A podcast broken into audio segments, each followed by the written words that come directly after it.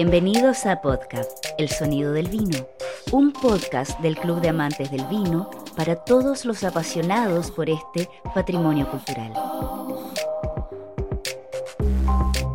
Este programa es elaborado por el equipo de contenidos de la CAF con los periodistas Ana María Barahona y Alejandro Jiménez. Hola, ¿cómo están? Eh, soy Ana María Barahona, periodista y directora de revista La CAP y estoy junto a mi compañero editor general de la revista, Alejandro Jiménez. Alejandro, ¿cómo estás? Muy bien aquí, terminando este año intenso, pero, bueno. pero bueno. sí, previo a las fiestas quisimos hacerles nuestro pequeño regalo navideño con este eh, nuevo capítulo de podcast. Eh, siguiendo analizando los premios de, este año de la guía Mesa de Cata, Alejandro. Sí, bueno, eh, la vez pasada, en capítulo 1, digamos, eh, vimos a dos ganadores que son muy interesantes, digamos, por, las novedades. Por una parte, JP Martín, o Martín. José Pablo, sí. José Pablo, que fue, que fue una, novedad. Y también al, al binomio de enólogo, marido y mujer, Mujer y Marido, Carten Mollenhauer, ¿no? Y para esta vez tenemos... Y claro. Claro, y esta vez tenemos otros dos, eh, eh, yo diría productores independientes, uno que ya tiene 21 años eh, entre nosotros, pero que no todos lo conocen, que es Garage Wine, y una debutante entre comillas, porque, porque eh, Ana María Consigue tiene una larga tradición como enóloga en nuestro país, pero ha irrumpido con eh, unas etiquetas fantásticas, digamos, y que también la hacen merecedora de que revisemos su trayectoria y los vinos que está haciendo ahora.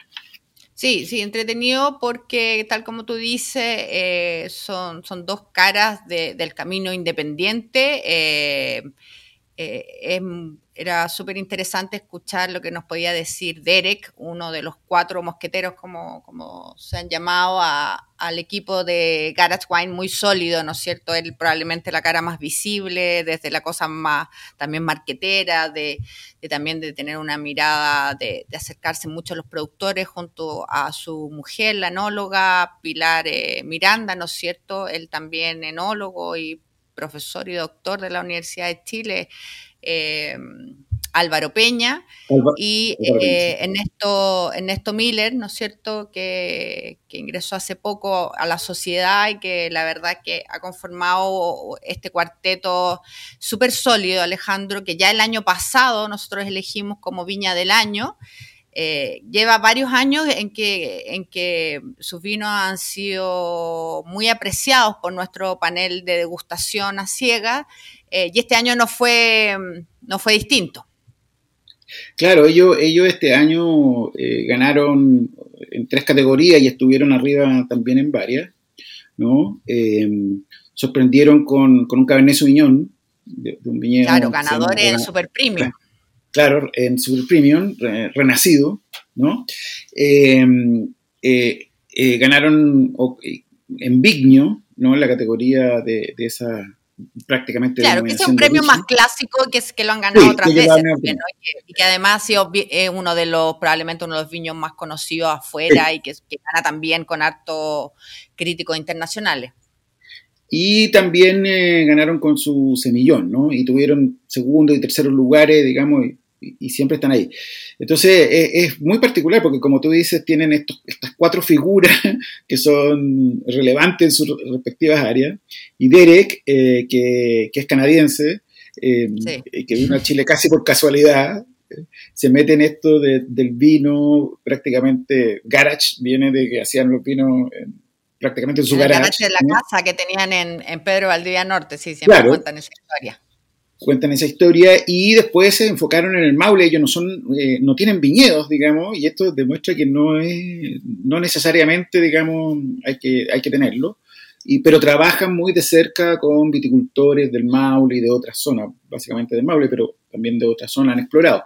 Entonces, eh, aquí yo hablé con Derek, eh, a, veces uno no lo entiende, pero nosotros vamos a traducir las partes que no se entiendan. Y él nos habla un poco de, lo que ha sido estos 21 años, de los premios y de lo que ellos piensan sobre, sobre la evolución de Garage. Así que los invito a escuchar a Derek como así. Nos parece fantástico. Es un trabajo de todo, un equipo, mucho más que los cuatro que se conocen consecuencia de perseguir un estilo y una calidad y, consistencia. Recuerda que Garage tiene 21 años, 15 de ellos persiguiendo nuestro mosaico de, pequeñas parcelas. Son años con método aplicado, involucrados en los viñedos, invirtiendo en injertos y en la educación de la gente en, en equipos traídos de fuera a pedido que no existía en Chile, en estudios y la incorporación de nuevos viñedos como Renacido. Al andar hicimos un mapa de, de sabor y buscando mejor balance y más energía en la fruta, lejos de la pista de lo reconocido. Creo que tenemos un, unas ventajas claves que se hace difícil competir con nosotros. Es tremenda ventaja tener una confianza entre nosotros cuatro sin la necesidad de una estructura corporativa. Podemos concentrar en la estructura de los vinos. Hacer las mezclas es muy importante.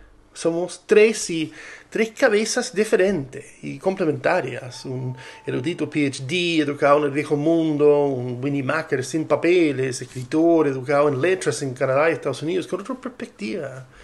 Él no sabe que si no se hace. Y uno escucho.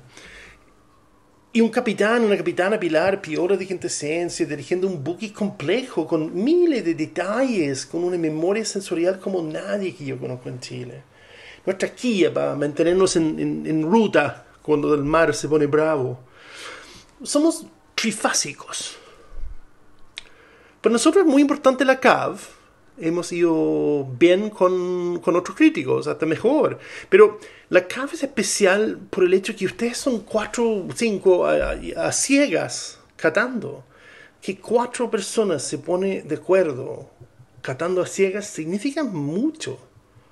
Difícil que un vino canta, pero tan afinado por un grupo así. ¿Será por el hecho que se, se arma la mezcla en equipo? ¿Será así? qué bueno escuchar siempre a Derek, a mí me gusta mucho hablarlo. Siempre le digo que probablemente alguna de las mejores fichas técnicas que recibo cuando pido fichas técnicas son las de, de Garage. Hay, mucha precisión, hay poesía, hay, hay un... Eh, le ponen mucho valor al productor, a la zona.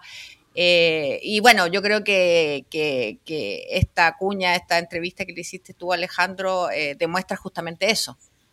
Sí, y por supuesto, claro, ellos, él, eh, Pilar, que es la enóloga, y su, esposa, Pilar Miranda, yo diría que es como, como la joya oculta ahí, porque evidentemente ella hace los vinos, lo prueba, por supuesto, Álvaro, Álvaro. Ernesto hoy día, que sé yo, con una mirada más comercial, pero yo creo que ella tiene, como dice Derek, una afinación muy, muy interesante, digamos, una aproximación a los vinos que, nunca ha caído en, en, modas, digamos, ¿no? que sigue una, línea totalmente, claro. Yo creo que, Derek aporta ese lado de estar ahí todo el tiempo, porque Derek tú es cosa de que veas su Instagram o, o cómo funciona él está permanentemente en los viñedos, él que crea los lazos profundos del día a día con esos productores, porque al final, tal como él dice de, manera muy bonita, eso del mosaico, es crear eh, las relaciones en este tipo de,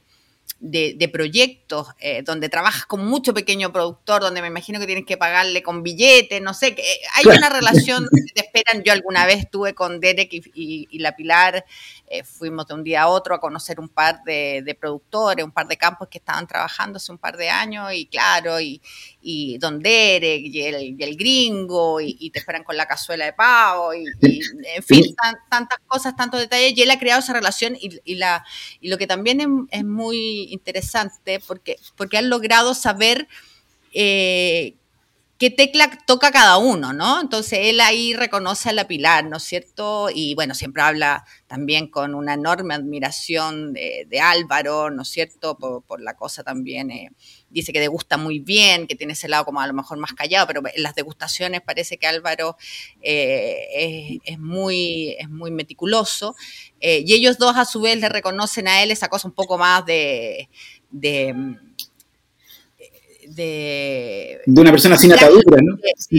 De, decir, eh, claro, de tomar decisiones, a lo mejor a veces está en la bodega o tienen que tomar decisiones con los productores y claro, les preguntas, pero en ese minuto si en verdad cree que hay que poner un poco más de escobajo, no sé qué, lo hace, digamos, y es una cosa más de instinto y de lo que está ahí. Entonces, tiene esa cosa también y yo creo que ha sido parte del alma y del éxito que ha tenido Garage bueno, ustedes escucharon que le habla en tercera persona de él y dice el gringo que no sabe nada de vino. ¿no? una vez lo dijo, perdón, voy a decir un garabato, me lo voy a permitir. lo dijo él en algún minuto, pero básicamente dijo en alguna vez que él era el weón que manejaba la camioneta. claro, claro. Pasan muchas horas ahí y la verdad es que... Em, que se nota. Tiene mucho sentido, sí. Y, lo que pasa también, Alejandro, y me imagino que a pesar de que nosotros degustamos a ciega, nos pasó después la premiación, nos ha, pasado, eh, ya sea en, juntas, cuando, no, cuando hemos podido probar también los vinos y compramos los vinos de... Es súper sólido y es súper, y tienen una mano muy nítida los vinos de Garage Wine. Tienen ya un portafolio más o menos contundente, mm. no, sé cuántas etiquetas son, pero seguro son, son más de 10. Y la verdad es que tú ahí eh, logras palpar que hay una definición estilística de la casa. Sí, y sobre todo también que ocurre mucho con vinos que pueden definirse como de estilo campesino, de pequeños productores, naturales, etcétera, que son vinos que no siempre eh, no tienen defectos, digamos, ¿no? Y a veces eh, se, le perdonan defectos bajo la lógica de decir, eh, no, que son vinos naturales o son vinos de pequeños... Aquí, aquí se nota claramente que hay, que hay enología, que, que, se maneja, me imagino, la bodega impecable, digamos, que, hay una precisión, no son, no son tan ultra amigos de la madera, de hecho, se, no, se pillan mucho, eh, pero la verdad es que em, si uno pone y, hagan ese ejercicio, ¿no es cierto? Siempre finalmente también hacemos esto para que, para que se atrevan a probar a veces estas etiquetas que, no están naturalmente en muchos supermercados, eh, pero sí en algunas tiendas o comprando los directos por ello, porque la verdad es que van a encontrar vinos eh, muy bien hechos, de una enorme calidad. Yo la verdad es que encontré que Renacido en, la final de Super Premium se lució, pero de manera notable, un Cabernet del Maule. ¿Para qué hablar de, viño, del viño de Garage que tiene una personalidad que creo que podría casi hasta hasta descubrirlo a ciega. Y Isidor, que se ha vuelto en, em, en, ese semillón tan, tan rico, tan bien hecho, con tanta profundidad y que pone todo el valor en esta, en esta variedad ancestral, Alejandro. Sí, y le pregunté también a Derek sobre el futuro, sobre cómo lo ve, digamos, para Garage Wine y bueno, lo invito a escucharlo de nuevo.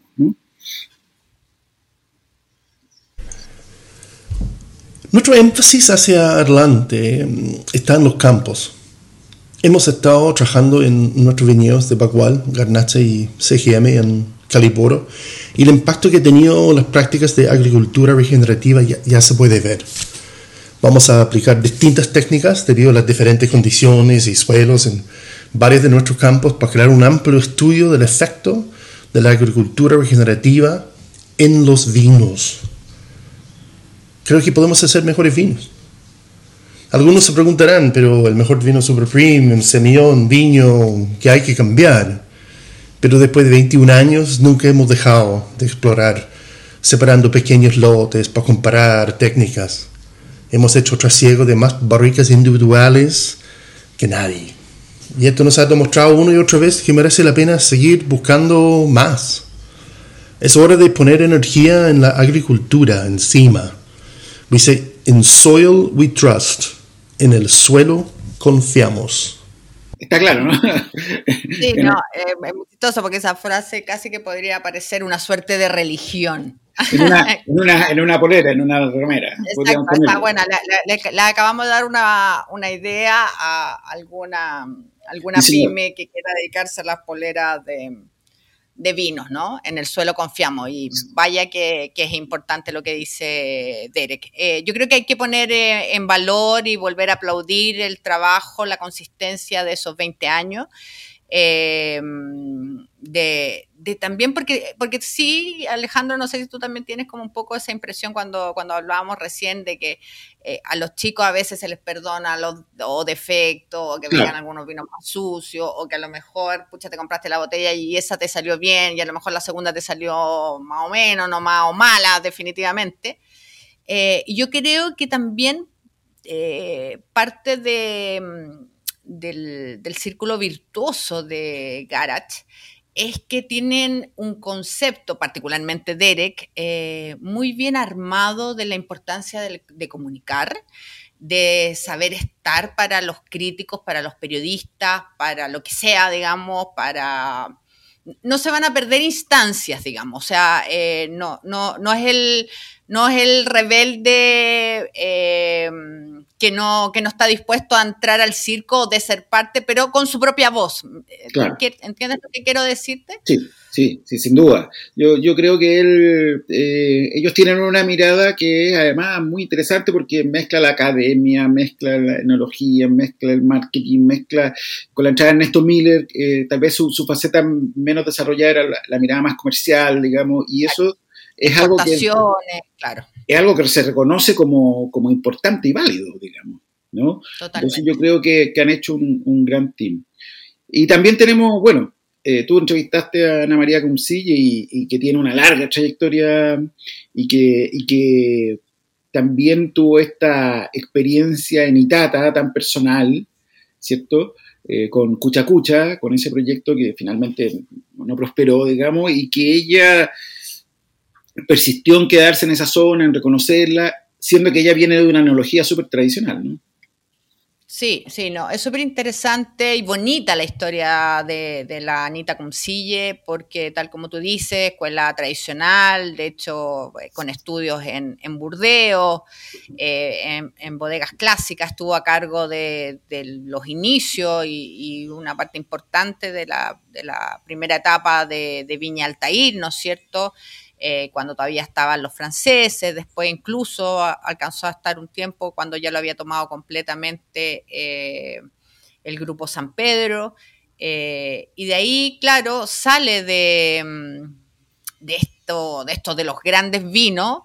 y le llega esta oferta de irse a, Cuchacucha en el Itata, que era súper a lo mejor desconocido para ella, ella lo, lo plantea así, eh, y, es un quiebre en su vida profesional, personal, obviamente le permite cuestionarse todo y, desde ahí, desde, esos par de años que estuvo en Cucha Cucha, decide tirarse a la piscina con todo eh, y armar su proyecto Ana María Cumcilla. Ella, lo cuenta mejor que yo, Alejandro, en la, en la cuña que, me dio por teléfono. Aquí va. Trabajar en Itata ha sido una tremenda experiencia, ha sido un precioso aprendizaje, conocer el lugar, las personas, las tradiciones, la forma de hacer vino, eh, ha sido muy enriquecedor para mí como enóloga y de mucho cuestionamiento técnico también, es decir, eh, cómo adapto toda mi experiencia y todo lo que he aprendido a este lugar. Entonces al principio fue mucho de mirar, entender, observar cómo trabajaba la gente en la zona y lograr tener eh, mi propia opinión y mi propia interpretación de Itata y eso llevarlo a los vinos. Bien, ah, bueno, Anita Cumcille claramente se enfoca en cómo se rescata el lugar en el fondo y se respeta, ¿no? Una tradición. y cómo eso juega eh, con, tu, con tu conocimiento enológico. Sí, yo, yo después le hice una contrapregunta que no la vamos a escuchar hoy día, pero, pero quiero rescatar eso. Entonces yo le decía, claro, porque ella, ella lo ha dicho, lo dijo, lo ha dicho en conversaciones con, nosotros, digamos, cuando, cuando nos mostró el portafolio este año, que ya son cinco vinos, ¿no? Eh, del proyecto Ana María Cumcilla, había partido con el país primero, eh, y ahora ya tiene cuatro vinos más, un Cariñán, un Malbec, un Sansó, eh, y eh, nuestro ganador de la categoría naranjos, eh, Pellines, una mezcla blanca del Valle Itata, cosecha 2018 que sacó 95 puntos. Entonces, Anita me decía que más que cuestionar o, de criticar el dogma, que hay muchos que les pasa eso, ¿no? De, la, de la, escuela tradicional, yo lo he hablado con, no sé, Roberto Enrique o, a lo mejor el mismo Mauro González, de, de venir como de escuela súper tradicional y de repente pegarte el golpe de, gente que lleva, no sé, muchas generaciones haciendo los vinos de, cierta forma. No necesariamente es la mejor o no sé qué, pero es como escuchar y saber, y saber sobre todo, y creo que es lo, importante que dice la Anita, de saber interpretar, de tener su propia interpretación eh, de lo que hay en Nitata. Sí, y de hecho, eh, yo hace poco eh, para la revista he hecho un tema sobre vinos naranjos, digamos, a propósito de que la categoría ha aumentado muchísimo, ¿no? Prácticamente desde, comparando la guía 21 con la 22, se, se dobló la cantidad de naranjos. Uno se encuentra, claro, uno puede ir a los a Georgia, la antigua República Soviética, donde está Gramner, etcétera, y decir, mira, ahí nacieron los naranjos. Pero en realidad, si uno investiga bien, se da cuenta que eh, la vinificación de blanco con pieles, no, o sea, es antiquísimo y están todas, y están casi todas las civilizaciones. De hecho, yo fui a ver eh, cómo se hacían los vinos para el pisco y ellos diferencian entre vinificación de blanco como blanco y vinificación como tinto, o sea, con el ollejo. Ahora, ¿cuánto tiempo dejes el ollejo? Eh, en fin, eh, pueden haber 10.000 variaciones. Pero si tú le preguntas a Roberto, incluso si le preguntas a Anita, ellos te van a decir que en realidad no sé si consideran naranjo a sus vinos, sino la, la manera tradicional como se han hecho los blancos, ¿cierto? El pipeño blanco en Itata, porque probablemente le daba más cuerpo y probablemente le daba eh, más tiempo de guarda al blanco, el blanco podía soportar más años, básicamente, ¿no? Exacto. Sí, no, es súper interesante eso lo que dices, porque, porque claro, la, al tener el éxito, aparecer productores como Grabner, todos dijeron, oye, este es mi naranjo y no sé qué, pero hay varios, sobre todo los que, los que de verdad han puesto los pies en la tierra en Itata, que hablan de la, de la forma en que han, han hecho blancos eh, los productores y los viñateros de la zona por, siglos, digamos. ¿ah? Es la forma en que, en que lo han hecho. Entonces, es, su propio rescate. Es muy choro lo de Pellines también, eh, que lo va a explicar un poquito ahora Anita, porque, porque no era un vino que estaba en su, en su plan original, ¿no? De producción, sí, obviamente había trabajado con País Sanso, que son dos variedades, además ella obviamente tiene una, una sangre profundamente de, tinto. Eh, entonces, eh, la verdad es que no estaba en sus planes originales, así que escuchemos un poquito cómo, cómo aparece este, este Pellines. Pellines no nació con el concepto de hacer un, un naranjo propiamente tal, sino que nació como la idea que yo tenía en mi cabeza de lo que debería ser un vino blanco de Itata, intentando rescatar y mostrar la forma de hacer de vino del lugar, quizás con más conocimientos, con más tecnología, pero mi idea era que eh, al tomar este vino, al tomar Pelline, uno pensara en Itata, te evocara el lugar.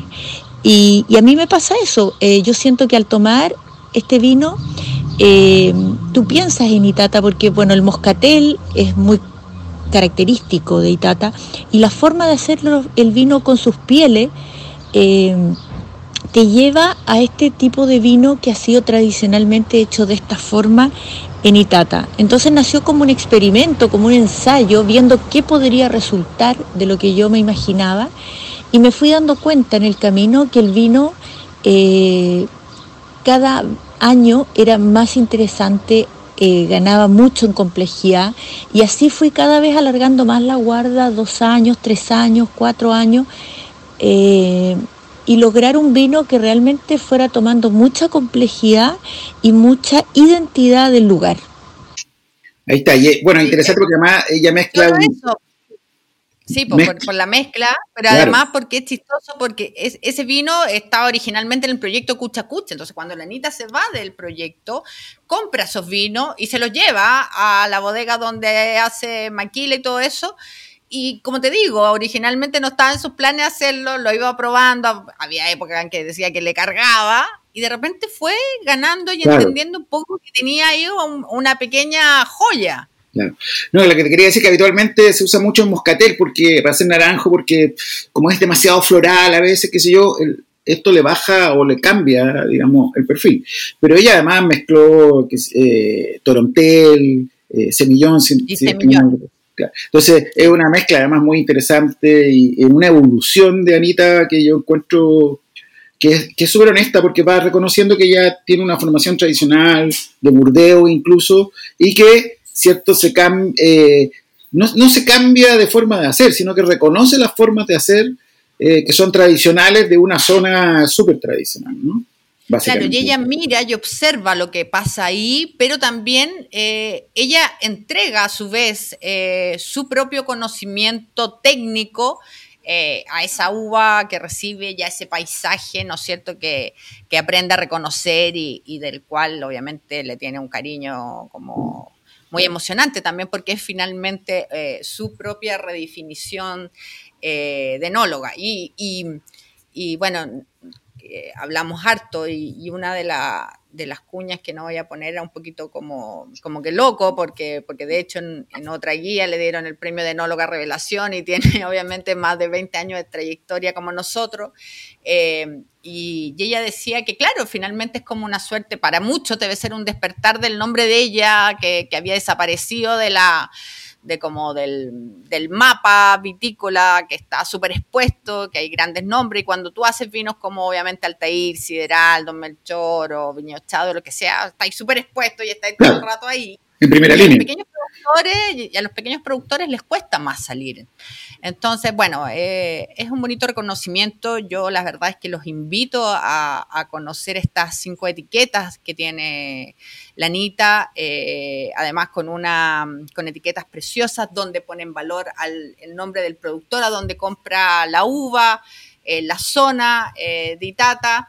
Em, y con una mirada muy limpia, eh, para mi gusto bastante, bastante elegante en su definición del proyecto donde lo que importa es el lugar y, ese productor.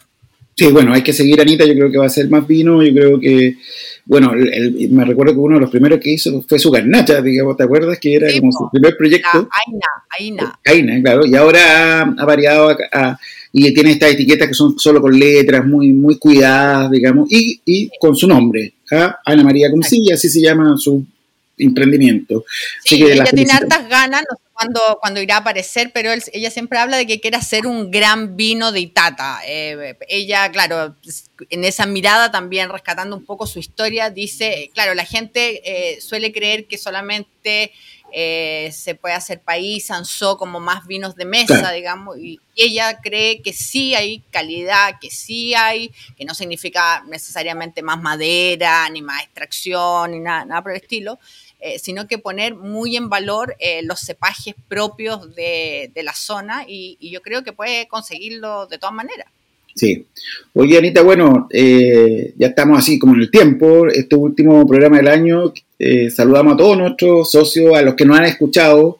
Hemos tenido muy buenos resultados con este podcast. Lo vamos a seguir haciendo el próximo año.